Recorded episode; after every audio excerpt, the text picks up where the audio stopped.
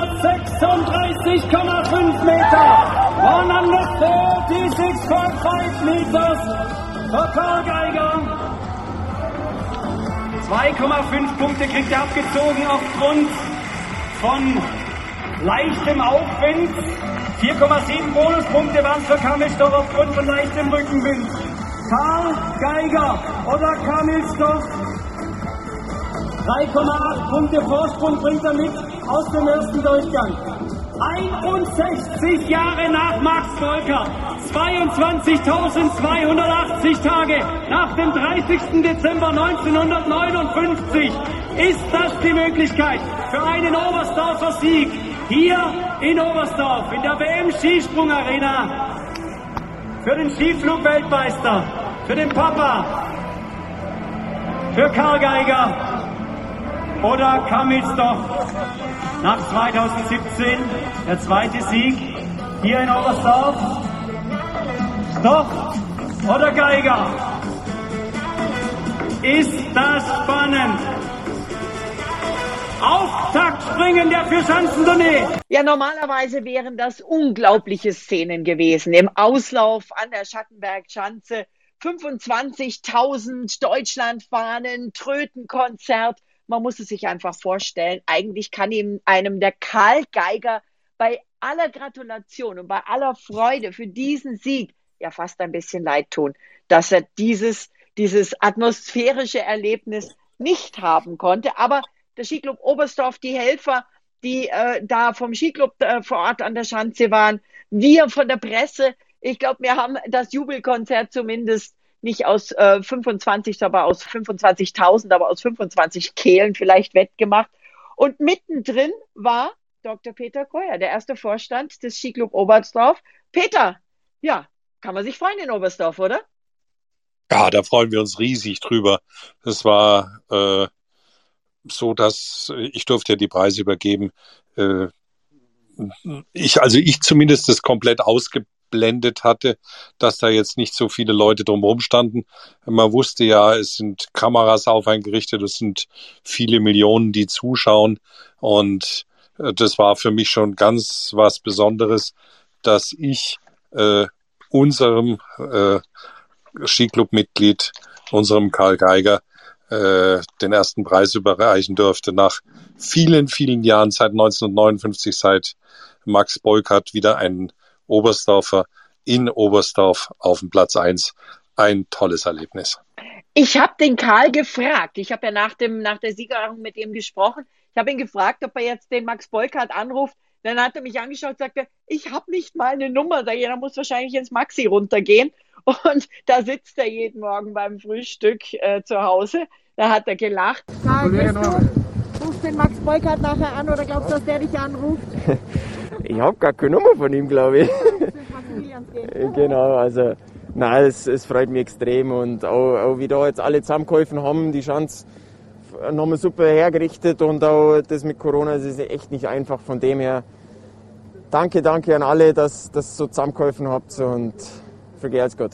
Wie hat sich denn für dich angefühlt? Wie ist es als Oberstdorfer in Oberstdorf, einem Oberstdorfer nach so einer langen Zeit diese Siegertrophäe zu überreichen. Ja, das war ein, ein, ein tolles Gefühl. Also äh, ich kann es gar nicht anders beschreiben. Das ist äh, eigentlich das, das, was man sich als äh, Skiclub-Vorstand wünscht, dass einem das einmal passieren darf. Und äh, das war, es war einfach genial und weißt du, es ist auch noch so ein so ein ultra sympathischer Sportler, nett ja. und bescheiden und immer, immer nett und immer freundlich und äh, das macht einfach einen, einen riesengroßen Spaß, äh, so jemand dann da jubeln zu sehen. Und äh, wir hatten es noch diskutiert, wie machen wir es mit äh, den Pokalen. Äh, lassen wir sie vom Podest wegnehmen, habe ich gesagt, nein, äh, es wäre schön, wenn man sie übergeben könnte. Äh, zwar nicht wie üblich drei Leute, sondern nur einer das da mich getroffen hat. Das war natürlich schön. Aber äh, das, das hat einfach was und äh, das möchte ich wirklich nicht missen, diese Erfahrung. Es war wirklich sensationell. Es war eine Gänsehausszene. Und ich darf ja verraten, ich stand ja nicht ganz so weit weg. Ich stand in der Mixzone für die Presse und du standst nicht weit weg von mir, als der Karl gesprungen ist. Und ähm, man hat dich schon jubeln hören und man hat dich auch äh, anfeuern hören. Und das ist natürlich toll, dass du ja auch mit so einem Herzen mit so mit dabei bist. Ähm, wie lange kennst du den Karl denn eigentlich schon? Oh, du, als ganz kleines Kind eigentlich schon. Also du, äh, ich bin äh, über die Feuerwehr mit, äh, mit seinem Vater äh, viele Jahre verbunden gewesen und dadurch kennt man die Kinder von klein auf und man hat das mhm. nicht von klein auf äh, immer die äh, Erfolge äh, mitverfolgen können und wenn unsere Sportwarte dann berichtet haben, da, das hat der Karl gewonnen, das hat der Karl gewonnen, äh, so über die Jahre, äh, da wächst man dann schon irgendwo zusammen und freut sich immens mit äh, für den Karl, für die ganze Familie. Und äh, wenn man sich so überlegt, wie die letzten ja 14 Tage für den Karl gelaufen sind mit Ups und Downs. Gott sei Dank mehr Ups wie Downs, das Down mit seinem Corona-Infekt und dass ja. er es geschafft hat, jetzt rechtzeitig wieder zurück zu sein und dann auch noch zu gewinnen.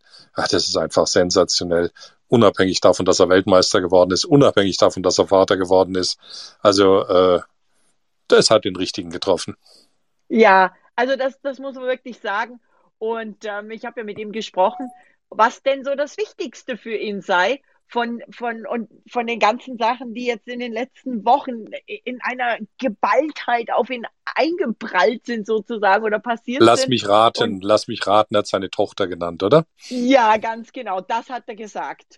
Ja, ich glaube, das ist dann schon die, die Luisa, also wenn das, das ist so, so ein goldiger Knopf und gesund und munter und alles gut gegangen und das ist, glaube ich, das Wichtigste. Die, die anderen Sachen, das liegt dann irgendwann mal, mal ein paar Jahre zurück und die andere habe ich aber nun hoffentlich neben mir.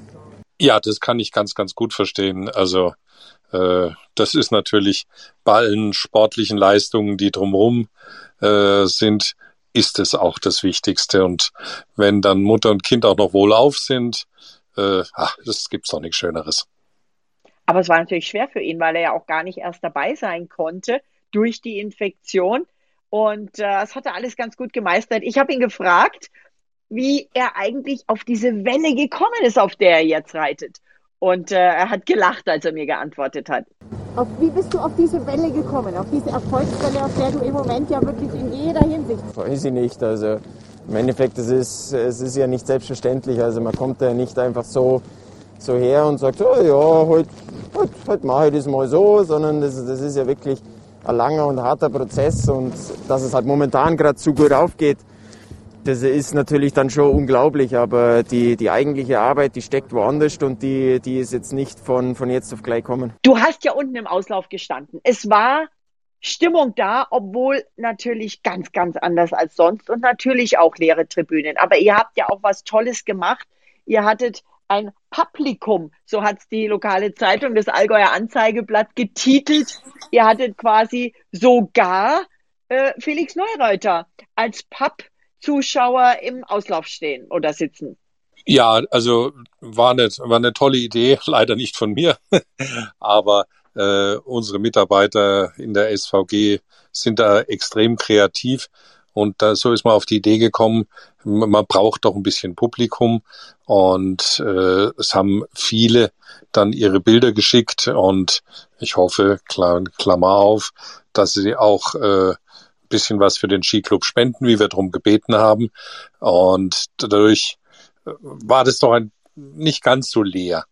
Und äh, also wenn ich da hineingeguckt habe, habe ich mir gedacht, das sieht, das sieht richtig nett aus und vielleicht freut es den einen oder anderen, der sich dann auf seinem Bild da sieht, auch dass er äh, ja indirekt dabei sein dürfte, wobei ich halt hoffe, dass ganz, ganz viele an den Fernsehapparaten dabei waren. Ich bin gespannt auf die Quoten. Die werden mit Sicherheit gut sein. Es war ja dann doch auch richtig spannend dass der Karl jetzt gerade den allerletzten Sprung auch noch hatte. Und dann musste er nochmal zurück äh, und nochmal warten. Dann kam nochmal ein Vorspringer, weil es genau just am Ende angefangen hat zu schneien. Wie habt ihr da unten, du warst ja nicht alleine gestanden, wie habt ihr da unten mitgefiebert? Ah, natürlich, absolut mitgefiebert und äh, gerade wenn du jetzt sagst, äh, mit dem Vorspringer nochmal schnell, da hat die, die Jury hat einen Top-Job gemacht, gestern sowieso, äh, bei diesen schwierigsten Verhältnissen, dass man alle sturzfrei und gut runtergebracht hat, aber heute auch sofort reagiert, äh, leichter Schneefall, äh, gleich nochmal ein Vorspringer rein, hat alles prima funktioniert.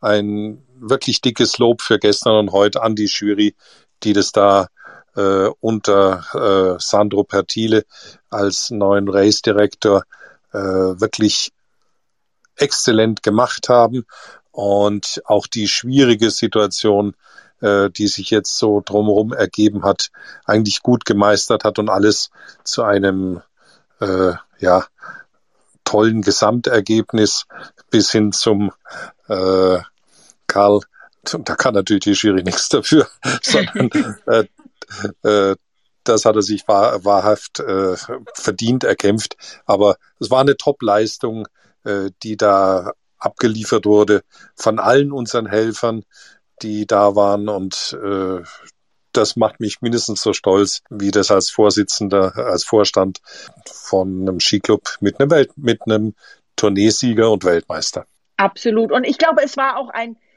interessant versöhnliches Ergebnis in Oberstdorf. Nicht nur Karl Geiger als Sieger, sondern Kamil Stoch auf dem zweiten Platz, auf dem Treppchen.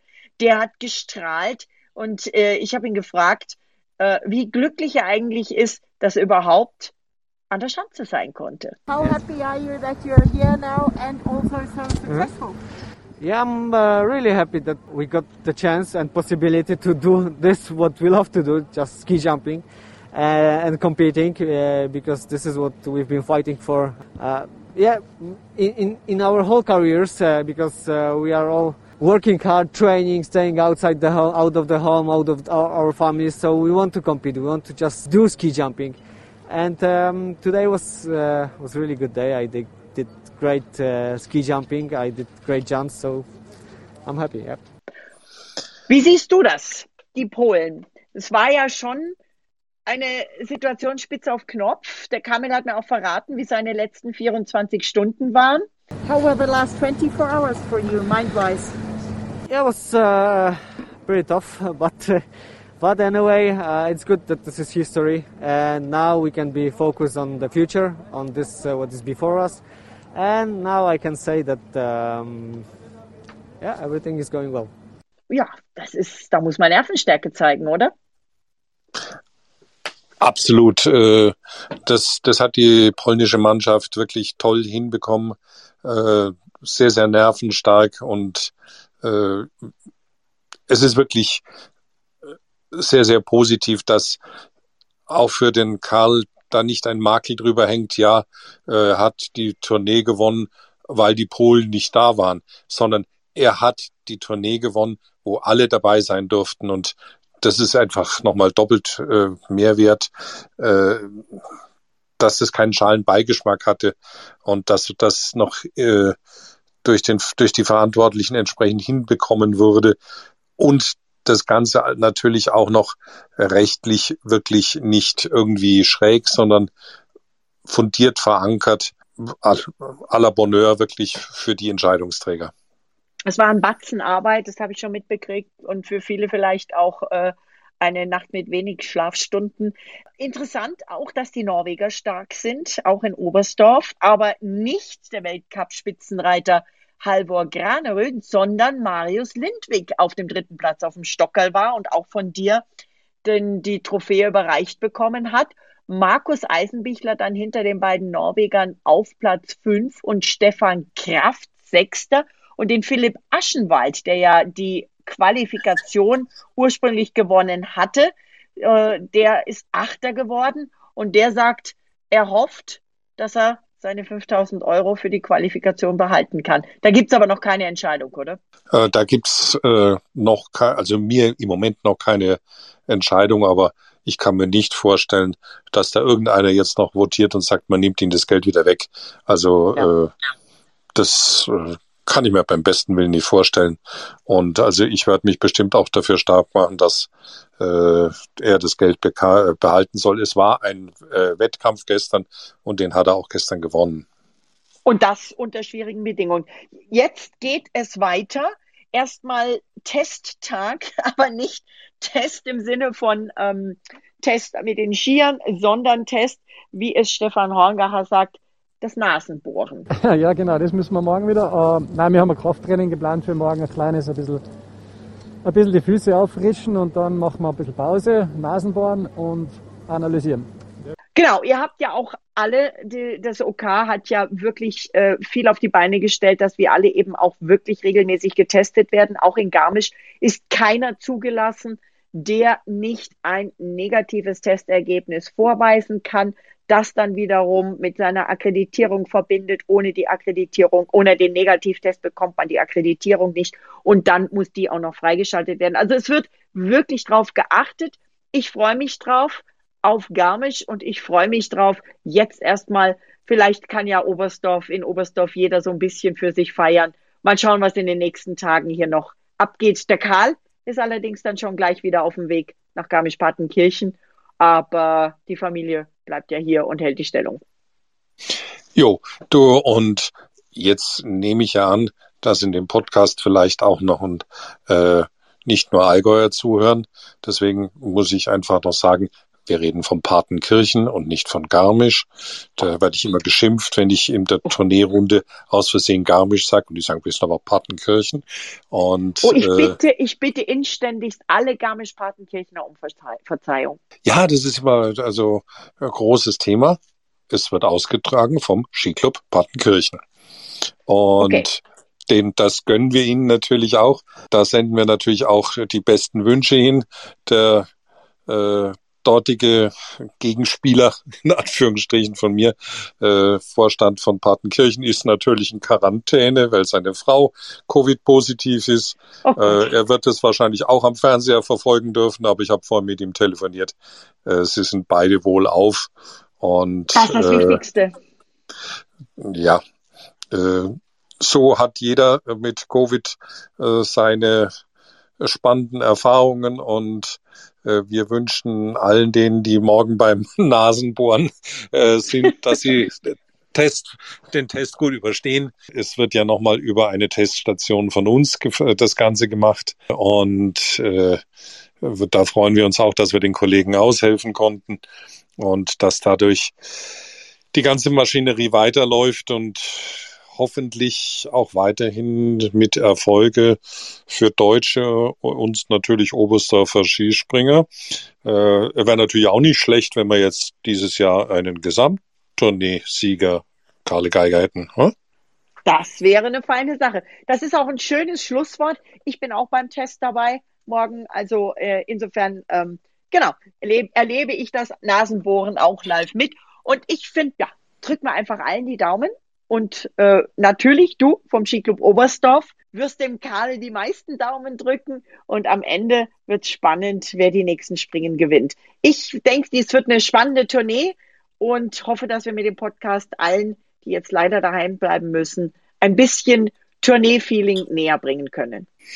Doch, das wäre schön. Also es dürfen alle gerne nächstes Jahr zur Tournee kommen. Da werden wir hoffentlich wieder volles Haus haben. Und wir denken an alle Fans, die heute nicht dabei sein äh, durften und freuen uns auf sie zum nächsten Mal. Und wenn irgendwie möglich zur Weltmeisterschaft natürlich kommen. Absolut. Da reden wir beide dann nochmal in den nächsten Tagen drüber über die Weltmeisterschaft. Danke Aber dir gerne. herzlich, Peter.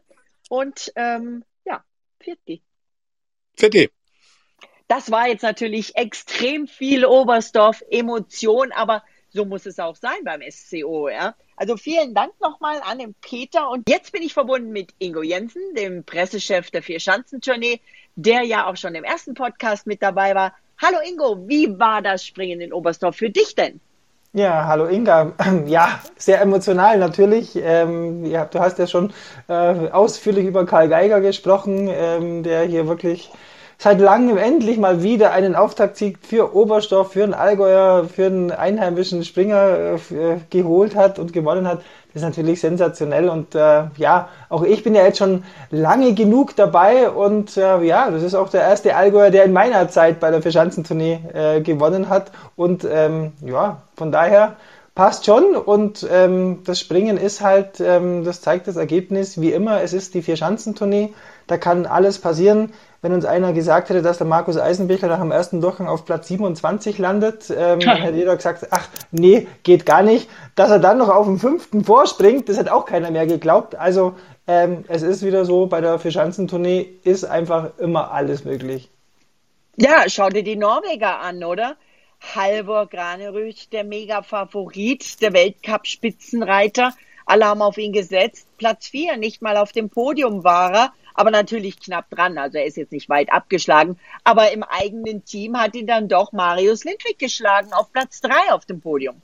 Ja, Marius Lindwig ist halt auch ein Tourneespringer. Ja? Nicht umsonst ist er letztes Jahr, im vergangenen Jahr auf ähm, Platz zwei in der Gesamtwertung gekommen. Ähm, den muss man einfach definitiv auf dem Zettel haben. Und wenn man jetzt nach Garmisch-Partenkirchen schaut, da hat er letztes Jahr gewonnen. Also, hm, das ist schon ähm, auch so eine kleine Tourneesau, auf gut Deutsch gesagt, ähm, der wirklich, ähm, ja, einfach ähm, runterspringt und macht und tut. Und ähm, da ist es halt so, wie auch im deutschen Team, denke ich jetzt mal, egal ob beim Kalle oder beim Eisei, ähm, die zwei wechseln sich halt einfach mal ab und wenn der eine nicht so gut springt, ist der andere drin. Und mit Platz 3 und mit Platz 4 heute sind äh, Marius Lindwig und Halvor Granerüth natürlich ähm, voll mit dabei. Und was mich besonders äh, freut, ist, dass der Kamil Stoch hier aus Polen ähm, auf den zweiten Platz gekommen ist ist ja auch ein sensationelles Ergebnis, vor allem mit der Vorgeschichte, die das polnische Team ja bei dieser Tournee hier geschrieben hat. Absolut, das hat er vorhin auch schon gesagt. Ich habe ihn gerade eingespielt, als ich mit dem Peter Goyer gesprochen habe. Aber Polen haben ja insgesamt eine ja, sehr bewegende 24 Stunden in Oberstdorf verlebt oder äh, erlebt. Und ähm, auch der David Kubacki, der Vorjahresturniersieger, der ja fast um seine Chance gebracht worden wäre, hier äh, zumindest seinen Titel verteidigen zu können oder zu versuchen, seinen Titel zu verteidigen. Ich habe auch versucht, mit seinem Mannschaftskollegen zu sprechen, mit dem äh, Clemens Moranka, aber der wollte nur auf Polnisch reden und das verstehe ich leider ganz, ganz schlecht. Insofern können wir nur sagen, auch er war froh, dass er teilnehmen konnte. Und David Kubacki, dem können wir erstmal gratulieren. Der ist nämlich so quasi, ja, quasi während des Wettkampfs Papa geworden. Und das hat er dann auch in meinem Interview erzählt. Ja, klar. Ich meine, ähm, wer schon mal Papa geworden ist, weiß, das zählt äh, viel mehr als jeder Wettkampf. Ähm, Karl Geiger kann das ja auch bestätigen. Ähm, und ähm, von daher, ähm, du hast gesagt, er, er, wäre fast um die Chance des Titelverteidigens gebracht worden. Ähm, jetzt ist er auf Platz 15 gelandet nach dem ersten Springen hier ich glaube mal, um die Chance des Titels erfolgreich zu verteidigen, hat er sich jetzt selber gebracht. Aber wie gesagt, da spielen gerade natürlich ganz andere Gedanken äh, im Kopf rum und die sind viel wichtiger als der Turniersieg. Vor allem, den hat er ja schon letztes Jahr erreicht. Also von daher glaube ich, ist er schon ganz safe. Absolut. Er hatte auch, äh, ich glaube, beim zweiten Sprung war das, da, das war eine haarige Landung. Da ist er ganz schön weit nach rechts rübergekommen. Ne? Ja, ja, das ist so die Eigenart von David, äh, dass er immer ein bisschen weiter nach rechts springt und mir schon fast überlegt haben, ob er mal den Auslauf ein bisschen verbreitert. extra für ihn so eine Beule rein. Das wird aber komisch ausschauen. genau, ja, gucken wir mal. Aber ähm, ich glaube, ich kann mich erinnern, ich glaube, der Andi Goldberger, das war auch so einer. Der Goldi ist auch mal so ein bisschen nach rechts rüber geflogen. Aber ich will es nicht verschreien, vielleicht ähm, tue ich ihm da Unrecht, aber ich glaube, da kann ich mich so einigermaßen erinnern. Das war früher so ein bisschen der, der Goldie-Style und das ist halt der David Kowalski-Style. Aber bisher, er hat es immer wieder ganz gut hinbekommen bisher. Ja, grundsätzlich, ich habe ja mit, mit den meisten Springern gesprochen, das war für die alle nicht das wirkliche Tournee-Feeling. Und sie haben zum Teil auch, wenn sie oben waren, gar nicht mitgekriegt, ob die Konkurrenten oder Teamkollegen weit gesprungen sind oder nicht, weil normalerweise hörst du halt das Gegröle oder du, du hörst das Trötenkonzert oder das Flaggenmeer und da haben einige Springer gesagt, ihnen, ihnen hat auch so ein bisschen teilweise so ein Referenzpunkt gefehlt äh, in Richtung Landung, ja, wo, wo sie sich vielleicht dann auch das ein oder andere Mal noch ein bisschen weitergetragen fühlen. von eben dieser Wahnsinnsatmosphäre mit den Fans da unten. Ja, klar, du musst ja mal einen Karl Geiger beispielsweise reinversetzen. Jetzt Doch. gewinnt der hier als erster Oberstdorfer nach Max Bolkart die Vierschanzentournee und ähm, ja, keiner ist im Stadion. Außer, ich sag mal, ein paar Allgäuer, ein paar Oberstdorfer waren ja da, weil und im Kreis der freiwilligen Helfer sind natürlich doch ganz viele hier aus Oberstdorf, für die, die, oder die haben sich ja für in Kalle wahrscheinlich wahnsinnig mitgefreut, definitiv. Aber ist halt kein Vergleich, wenn du in, gegenüber dem, wenn du in ein Stadion springst, wo halt hier 25.000 Zuschauer mit den Fahnen äh, dir zujubeln. Ähm, das ist schade, aber so ist es halt ähm, in diesem Winter. Und ja, ich meine, ähm, ich glaube, der Sieg ist ihm dann doch wichtiger ähm, und er kann, das kann er dann vielleicht doch noch verschmerzen. Ja, und es war, ich habe es mir dem Peter Royer vorhin schon gesagt, es war eine, eine tolle Szene, als er Karl gesprungen hat wie eben diese ganzen, äh, die, die Oberstdorfer Helfer haben ja immer, wir haben ja immer diese, diese leuchtend blauen Skiclubjacken an, wie die alle versucht haben, das waren 25 statt 25.000 mal so umgesetzt, wie die versucht haben, trotzdem mitzuschreien und ihn da irgendwie noch ein paar Zentimeter weiter zu tragen. Dieses typische, uh, diese, dieser Sound und dann dieses Zieh und das fehlt natürlich. Das fehlt uns, das fehlt den Springern. Also ihr Fans da draußen, ihr fehlt uns an der Schanze und ihr fehlt auch den Springern an der Schanze. Und ich bin mir sicher, alle freuen sich, wenn es mal bald wieder hoffentlich möglich ist. Aber noch mehr gefehlt hätte es natürlich auch, wenn die Polen nicht hätten mitspringen dürfen. Und da müssen wir leider nochmal, oder müssen wir nochmal drauf zurückkommen.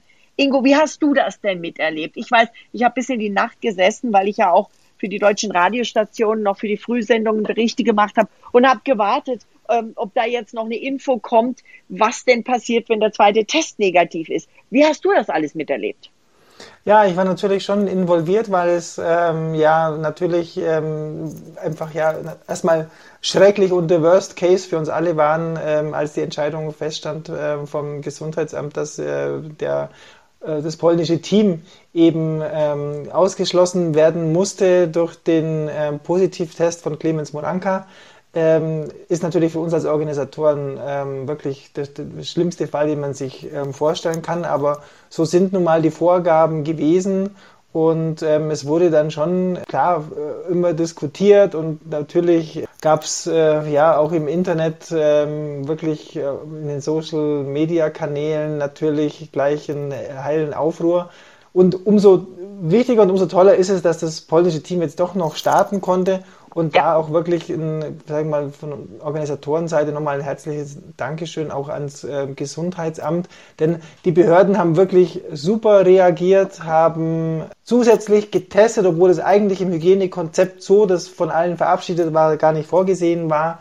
Ähm, das hat der Florian Stern, unser ähm, Generalsekretär beim Auftaktspringen, schon ähm, auch in der digitalen äh, Pressekonferenz nochmal erklärt. Da waren über 110 Teilnehmer aus der ganzen Welt dabei, also auch viele Journalisten, die gar nicht ähm, hier akkreditiert werden konnten, eben aufgrund des äh, strengen Hygienekonzeptes. Und auch, man muss einfach sagen, auch ähm, der FIS ein großes äh, Lob und Dankeschön, ähm, Race-Direktor Sandro Pertile. Ähm, denn als feststand, also das Gesundheitsamt gesagt hat, okay, wir haben jetzt extra nochmal getestet und nach dem zweiten Negativtest fällt sozusagen diese erste Positivtest äh, raus und äh, das polnische Team und auch der Clemens Moranka sind wieder freigeschalten. Und da hat dann einfach die FIS wirklich in meinen Augen sensationell reagiert, auch mit dem ähm, lokalen Organisationskomitee zu sagen, okay, wenn das so ist, dann müssen wir ähm, eine Plattform schaffen und eine Möglichkeit schaffen, dass äh, das polnische Team doch noch ähm, teilnehmen kann bei der Verschanzentournee. Und wie wertvoll und wie wichtig diese Entscheidung war, sieht man eben ähm, jetzt an dem Ergebnis auch von dem Kamil mhm. Stoch mhm. oder auch von Andrzej Stekala, ähm, einem zweiten starken Polen, der heute auf Platz 7 gekommen ist. Ähm, da sieht man einfach, das polnische Team gehört zur Verschanzentournee dazu. Und das war wirklich eine ähm, sehr gute Entscheidung, sie hier jetzt doch äh, springen zu lassen. Und ja, war ja, ein bisschen ab. viel Aufregung natürlich und ähm, viel. Lass uns, Ingo, lass uns doch mal reinhören. Ich habe ja, ich war ja auch in der Pressekonferenz mit dir da drin Und äh, lass uns doch mal reinhören, was der Florian Stern gesagt hat, der OK-Chef der Tournee in Oberstdorf. Äh, testen, bis man sozusagen das äh, erwünschte Ergebnis erhält, ist ja nicht die Idee. Also es war hier wirklich äh, der Wunsch nach 100%iger Sicherheit aufgrund der Tragweite äh, der äh, der, der Entscheidung und das wurde gemacht und nachdem man äh, dann einfach, sage ich mal, äh, das ausräumen konnte, äh, wurde die Entscheidung entsprechend getroffen, ist aber sollte nicht das normale Prozedere sein. Ja, ähm, es hat sich eigentlich das fortgeführt, was wir schon in der Vorbereitung der äh, Veranstaltung seit seit Monaten haben. Äh, die äh, Hygienethemen, die Infektionsschutzthemen, das Covid-Themen nehmen einen sehr großen Teil der täglichen Arbeit ein. Also ich persönlich konnte mich jetzt gestern über den Ablauf des Wettkampfs und hier im Stadion ähm, konnte ich zum Glück komplett meinen Mitarbeitern überlassen, die das äh, sehr gut gemacht haben. Ähm, aber ich persönlich war nur unterwegs äh, mit, äh, mit diesen Themen, über die wir heute auch wieder äh, vollumfänglich sprechen. Also tatsächlich, äh, wie Sandro richtig gesagt hat, das ist die neue Realität, ähm, äh, dass wir sehr viel Zeit dafür leider aufwenden müssen, ähm, für uns ist es auch insgesamt, denke ich, eine sehr unangenehme Situation. Äh, wir sind es gewohnt, dass wir äh, da wirklich versuchen, ein Top-Produkt abzuliefern, damit alle äh, Zuschauer, Teilnehmer, Medienleute, Athleten ähm, einfach äh, mit der Organisation auch 100 Prozent zufrieden sind und äh, ist auch für uns sehr unangenehm, wenn wir, wenn wir da in Schwierigkeiten geraten oder ins Schwimmen geraten. Ähm, von dem her, ja, schwierige Zeiten, aber äh, ich wäre sehr froh, wenn wir jetzt zumindest für diese Veranstaltung äh, mit den neuerlichen Entscheidungen und Ergebnissen über den Berg wären und heute uns remarchieren können, äh, nochmal mit einem, mit einem tollen Veranstaltungstag, was ja auch nur der Auftakt ist für ähm, ähm, drei weitere Tourneeorte, die auch, so muss man sagen, wieder nochmal die gleichen Challenges äh, äh, wieder haben werden, weil es wird weitergehen mit Testen und es wird über Landesgrenzen hinweggehen. Und natürlich zieht man aus allem immer Lehren.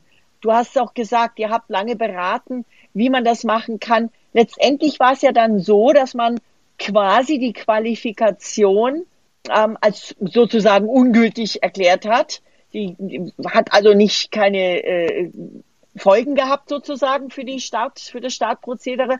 Und die Polen, das polnische, polnische Mannschaft hat ein extra Training bekommen vorab, um eben ein bisschen wettzumachen, was sie äh, am Qualifikationstag nicht trainieren konnten. Dann gab es die Probedurchgänge und dann eben die erste Runde um 16.30 Uhr mit allen 62 Athleten ohne K.O.-System mit dem normalen Ablauf und dann eben nach der Pause das Finale mit den Top 30. Hat es das eigentlich so schon mal gegeben in der Tourneegeschichte, dass äh, das so umgeworfen wurde, wenn dann doch nur aufgrund von Wetter, dass eine Qualifikation nicht stattfinden konnte oder sowas, ne? Ja, genau. Also wir hatten schon öfters mal den Fall bei der Tournee, ähm, dass äh, die Qualifikation eben nicht am Qualitag stattfinden konnte, sondern dann auf den nächsten Tag, auf den Wettkampftag verschoben werden musste. Und genau dann kommt es eben zum Tragen, dass wir kein K.O.-System haben, ähm, sondern dass die Teilnehmer dann einfach mit ihren normalen Startnummern starten Allerdings ist es wirklich total die Ausnahme, dass wir ein Starterfeld von, ähm, also dem kompletten äh, Trainingsfeld sozusagen mit allen ja. Startern den Wettkampf gehen. Das ist das letzte Mal ähm, 2012 vorgekommen in Bischofshofen. Da hatten wir der auch Mann mal, der Zahlen, Ingo. das, habe ich, da muss ich schon sagen, da hat mir der Horst Nilgen äh, von der FIS sehr geholfen. Der hat da mal in der FIS-Datenbank geforscht ah. und hat das Ergebnis rausgebracht. Ich war damals schon dabei, kann mich aber nicht mehr ganz genau erinnern, wieso es denn so war. In der Regel ist es halt dann immer so, dass wir dann die Qualifikation eben auf den Wettkampftag verschieben mussten. Und wenn man dann nicht rechtzeitig vor dem offiziellen Wettkampfstart äh, des, ja, des Wettkampfes eben fertig wird mit der Qualifikation, dann kann die Jury auch entscheiden, okay, wir brechen jetzt die Quali ab und starten mit dem kompletten Teilnehmerfeld dann den Wettkampf, weil der ist immer gesetzt. Also sprich, der Wettkampf, wenn er auf 16.30 Uhr beispielsweise angesetzt ist, dann muss er auch um 16.30 Uhr okay. beginnen. Egal, ob jetzt noch drei Springer von der Quali fehlen oder fünf oder zehn oder keine ja. Ahnung. Ähm, aber es ist schon eher die Seltenheit und wir haben jetzt mal geguckt, also in den letzten 20 Jahren ist es dann eben einmal vorgekommen anscheinend. Da sitzen ja auch Millionen Fernsehzuschauer da, die dann eben auch wirklich den Wettkampf sehen wollen und nicht noch äh, irgendwie ein Rest Quali. Und da sind ja auch die Fernsehstationen eingepolt darauf, die Sendungen beginnen danach. Das muss dann eben funktionieren. Ich habe ja in der Pressekonferenz den Sandro Pertele auch nochmal gefragt, ob das nicht äh, diese, diese Situation mit dem polnischen Team, jedes Team macht ja anders, ob das nicht äh, irgendwie Folgen oder Erkenntnisse oder Ratgeber für die Zukunft sein kann, dass man den Teams sagt, okay, ihr trennt jetzt innerhalb des Teams nochmal eine sogenannte, die FIS nennt das ja so schön Snowflake in der Formel 1 und bei anderen Sportarten heißt Blase, äh, innerhalb der Teams nochmal trennt und sagt, auch ihr seid nochmal untereinander getrennt, dass dann vielleicht wenigstens das halbe oder ein Drittel Team antreten kann. Und das hat er mir geantwortet. Jede Mannschaft äh, hat den, den eigenen System und wir haben jede zwei Wochen eine besondere äh, Sitzung mit die, alle die Trainer. Wir probieren äh, jede äh, Erfahrung äh, an die andere äh, liefern und, und der Transfer of Knowledge äh, zwischen die, die, die Leute haben. Äh, wir lernen jede Wochenende und äh, wir, wir werden die ganze Saison lernen. Äh, es ist nicht einfach, weil äh, das bedeutet äh, Unterkunft, Reisen, äh, Changing Room, viele Punkte, wo muss man äh, sehr, sehr vorsichtig sein. Aber gleichzeitig, äh, wir lernen viel jede Wochenende und, äh, und ich glaube, wenn wir äh, der Anfang der Saison schauen, jetzt sind wir wirklich viel weiter als äh, bislang November. Aber es gibt noch viel zu tun. Ja, und viel Arbeit äh, heißt das nicht nur für den Sandro Bertri, sondern auch für uns Organisatoren von der Vierschanzentournee. Jetzt geht's ja weiter nach Garmisch-Partenkirchen, Inga, und ähm, auch wirklich in jedem lokalen Organisationskomitee, egal ob Garmisch-Partenkirchen, Innsbruck, Bischofshofen oder jetzt natürlich hier in Oberstdorf, steckt so wahnsinnig viel Arbeit ähm, drin, nicht nur in der normalen Organisation, sondern natürlich auch in, unter Gesichtspunkten ähm, Coronavirus, Covid-Procedures sozusagen. Denn hm. man muss sehen, wir kommen mit den, und das hat der Sandro eben auch in der Pressekonferenz gut erklärt, dass letztendlich immer die örtlichen Gesundheitsbehörden sozusagen der Master ähm, aller Entscheidungen sind. Und ähm, eben, wir springen an vier verschiedenen Orten in zwei verschiedenen Ländern und ähm, in Garmisch-Partenkirchen zählen zum Teil wieder ein paar andere Vorgaben als hier in Oberstdorf. Natürlich haben wir das versucht, so weit wie möglich an allen vier Orten anzupassen und ein gemeinsames Konzept zu machen, aber das ist irgendwann eben an diesen ganzen Unterschiedlichkeiten gescheitert, dass man das wirklich eins zu eins an jedem Ort adaptieren kann. Und das ist eben die große Herausforderung, dass wir äh, wirklich an jedem Ort neue Voraussetzungen haben, neue Auflagen haben, die sich teilweise eben nur in Nuancen unterscheiden, aber eben halt dann für jeden Ort zwingend sind.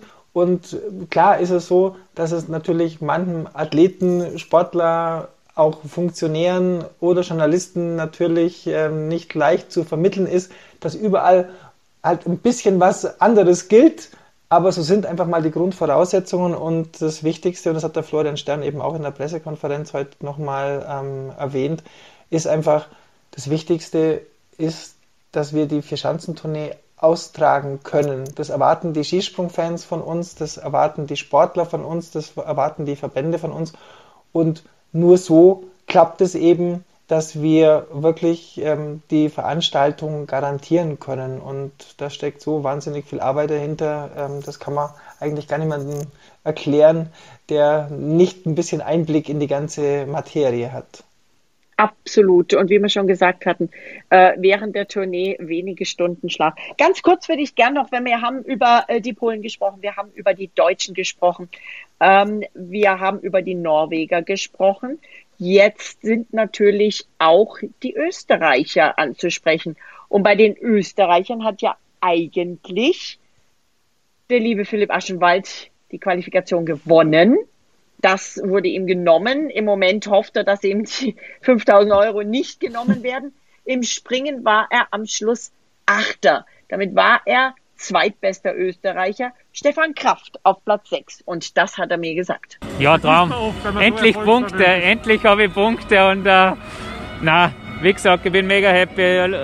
war eine schwierige Zeit jetzt in letzter Zeit und von dem her Sechster voll drin in der Weltspitze, glaube ich, das passt super. Und dann wollen wir natürlich den lieben Philipp Aschenwald auch noch mal ganz kurz zu Wort kommen lassen. Aber ich war trotzdem dann ja schon zufrieden, was ich jetzt eine Steigerung mal hinlegen habe können und es hat jetzt wieder Spaß gemacht, jetzt zwei Tage Ski zu springen. Glaubst du, dass die Österreicher vielleicht noch nicht in Garmisch-Partenkirchen, aber dann auf ihren Heimschanzen zurückschlagen werden? Ja, bei der Tournee, Inga, ist wie gesagt immer alles möglich. Die ähm, Punkte addieren sich ja von Wettkampf zu Wettkampf und da ist noch gar nichts entschieden. Ja, natürlich ähm, nimmt der Kale, nimmt der Kamil und Marius Lindwig ähm, den Flow mit. Sie waren auf dem Podium jetzt heute hier in äh, Oberstdorf und Granerüt bin ich gespannt, wie er den vierten Platz wegsteckt, ob er sich da eher enttäuscht zeigt oder ob ihn das Ganze doch noch motiviert. Markus Eisenbichler hat es ja auch ganz schön gesagt, dass er sagt, okay, im ersten Durchgang war einfach nix und im zweiten hat er nicht, an nichts mehr gedacht und ist einfach runtergesprungen und genauso muss es halt sein und hat man ja gesehen, mit seinen 142, 142 Metern waren es dann genau fast an den Schanzenrekord heran äh, von Sigurd Pettersen aus, keine Ahnung, ja. wann er der gemacht hat, weiß ich nicht mehr, ich weiß nur, da, damals war ich auch schon im Stadion, ähm, ich glaube 2003, 2004, bin mir nicht ganz sicher, aber ähm, das ist natürlich ähm, schon eine starke Leistung und dieser zweite Sprung, der gibt dem Eisei Auftrieb ohne Ende und Garmisch-Partenkirchen, Magerau, also von daher ähm, bin ich echt gespannt. Und bei den Österreichern, ja klar, natürlich, da ist äh, die Power auch da. Sie haben auch schon länger die Vier-Schanzentournee nicht gewonnen. Ob es für ganz vorne jetzt noch reicht, weiß ich nicht, aber im Kampf ums Podium sind sie immer mit dabei. Also definitiv. Ja, vor, allen Dingen, vor allen Dingen, weil du sagst, David Kubacki 15. der Vorjahressieger, der Vorvorjahressieger, also von vor zwei Jahren, Yuyo Kobayashi 14. in Oberstdorf heute. Also das absolut, wie du sagst, die Tournee hat ihre Eigenheiten. Ich gucke mir jetzt gerade die Zahlen nochmal an. Severin Freund, 25. Mal hören, was er gesagt hat. Ja, ich bin ehrlich gesagt nicht unzufrieden. Ähm ich glaube, ich habe die besten Wettkämpfe im Wettkampf gemacht. Ähm, es ist sicher noch, noch Luft nach oben, das sieht man an der Platzierung, aber ähm, der Weg stimmt. Und ja, es ist halt in jedem Sprung einfach noch was drin, was ein bisschen fehlt und wo dann die Meter schnell, schnell mal weniger sind. Aber ja, ich glaube trotzdem anständig gearbeitet und das wollen wir weitermachen. Ja, und Severin Freund freut sich auf Garmisch-Partenkirchen. Ja, ähm, jetzt haben wir morgen erstmal einen Ruhetag, beziehungsweise nicht ganz einen Corona-Test gibt ähm, und dann werden wir, werden wir Garmisch angehen. Ich glaube, wir haben viel Niveau im Team und wir haben viel Potenzial. Und für ein paar, die heute nicht so glücklich ausgeschaut haben, gibt es da die nächste Chance. Für mich selber gilt es einfach weiterzuarbeiten, an den Sprüngen arbeiten und dann schauen, dass ich mich peu à peu verbessere. Und ich freue mich jetzt auch auf Garmisch-Partenkirchen. Ingo, das war's für heute, oder? Hast du noch irgendeinen Überraschungsspringer, den du erwähnen willst? Passt alles. Soweit, so gut. Sie sind alle mit dabei, die man auf dem Schirm haben muss, würde ich sagen, Inga. Und dann freuen wir uns auf die Qualifikation in Garmisch-Partenkirchen und natürlich auf den Wettkampf. Ich bin mir sicher, wir werden hier wirklich ein ganz tolles Springen erleben und ja, leider halt auch wieder ohne Zuschauer. Das ziehen wir jetzt die Tournee halt einfach mal durch. Alles äh, jammern hilft ja nichts und ähm, genau. wir freuen uns äh, aber wenn wirklich alle Skisprungfans uns an den Bildschirmen treu bleiben. Und wir zwei freuen uns natürlich, wenn sie uns beim Podcast genauso treu bleiben. Vielen Dank, Inga. Absolut. Den nächsten Podcast gibt es aus Garmisch-Partenkirchen.